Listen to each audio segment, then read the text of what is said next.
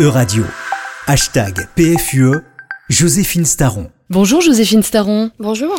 La présidence française euh, du Conseil de l'Union européenne arrive à son terme et on peut dire qu'elle n'aura pas été un long fleuve tranquille. Oui, euh, les six mois de la PFUE ont d'abord été marqués par un programme ambitieux qui avait été annoncé par le président Macron en décembre dernier avec plusieurs objectifs, plusieurs priorités qui étaient toutes orientées vers la souveraineté européenne et l'autonomie stratégique.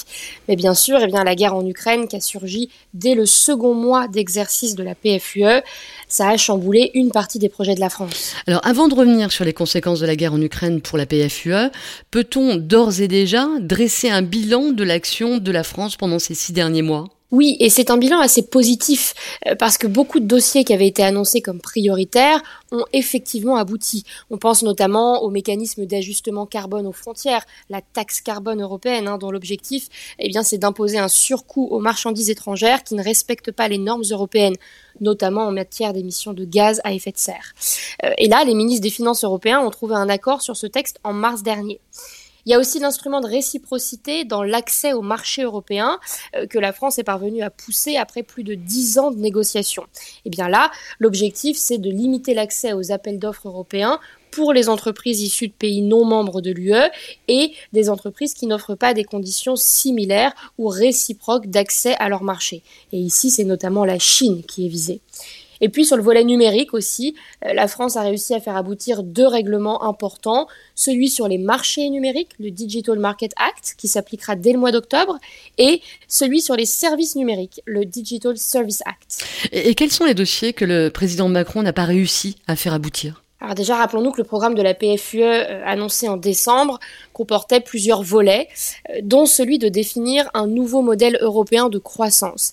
Et il y avait un aspect social et un aspect lié à l'emploi, euh, notamment un texte sur le salaire minimum. Alors là, les choses ont un peu avancé, hein, mais les discussions se poursuivent. Et sur le volet environnemental, eh bien la guerre en Ukraine nous a fait revoir nos priorités, surtout en ce qui concerne l'énergie, puisque euh, bien du fait des sanctions imposées à la Russie sur les importations de gaz notamment, on voit des États euh, recourir à nouveau et bien plus qu'avant au charbon et aux énergies fossiles. Et puis sur le dernier volet du programme de la PFUE, qui était intitulé L'Europe à taille humaine, eh Bien, hormis la conférence sur l'avenir de l'Europe, qui a rendu ses conclusions en mai dernier, il n'y a pas eu beaucoup d'avancées. Euh, le président Macron avait annoncé vouloir euh, lancer un grand travail sur l'histoire européenne, ainsi que la mise en place d'un fonds européen de soutien au journalisme indépendant. Mais euh, la guerre en Ukraine a obligé la France à prioriser et pour l'instant, ces propositions n'ont pas abouti. Mais bon, il y a de fortes chances que ces initiatives soient reprises par la République tchèque qui succédera à la France dans quelques jours. Et il est notamment question d'organiser d'ici un an une réunion des universités d'Europe. On peut dire que c'est une présidence réussie? Oui, euh, étant donné qu'une partie des objectifs fixés ont été réalisés, et en plus, c'est bien que c'était une présidence marquée par la guerre. Et la France, euh, s'est très vite distinguée des autres États membres en adoptant une position de médiateur dans le conflit, même si elle a pu être critiquée. Ça a également été le moment pour la France de réaffirmer son positionnement en faveur d'une Europe plus souveraine, d'une Europe plus politique et euh, également d'une révision nécessaire des traités. Et même si l'annonce a été très maladroite, on s'en souvient, et qu'elle a manqué de concertation, euh, la proposition qui a été formulée par Macron le 9 mai dernier de créer une communauté politique européenne, eh bien ça a montré que la France avait une vision pour l'avenir de l'Europe et surtout qu'elle avait de grandes ambitions. Alors la difficulté maintenant, et ça le président français n'y est pas parvenu, c'est de convaincre les 26 autres États. Sur le sujet de la défense européenne, qui est toujours un sujet cher à la France, euh, la guerre en Ukraine, a de nouveau complexifié le débat, puisque euh, le réarmement massif qu'on observe hein, des Européens, euh, ça aurait pu être une grande opportunité pour l'Europe de la défense et pour l'industrie européenne de défense, mais euh, on constate que c'est surtout le marché européen qui pour l'instant en bénéficie. Et le rôle de l'OTAN a été réaffirmé plus que jamais. Donc sur ce dossier-là, eh il y a encore beaucoup de travail. Si, si vous deviez retenir un impact positif, Joséphine Staron, de cette présidence française, ce serait quoi par exemple?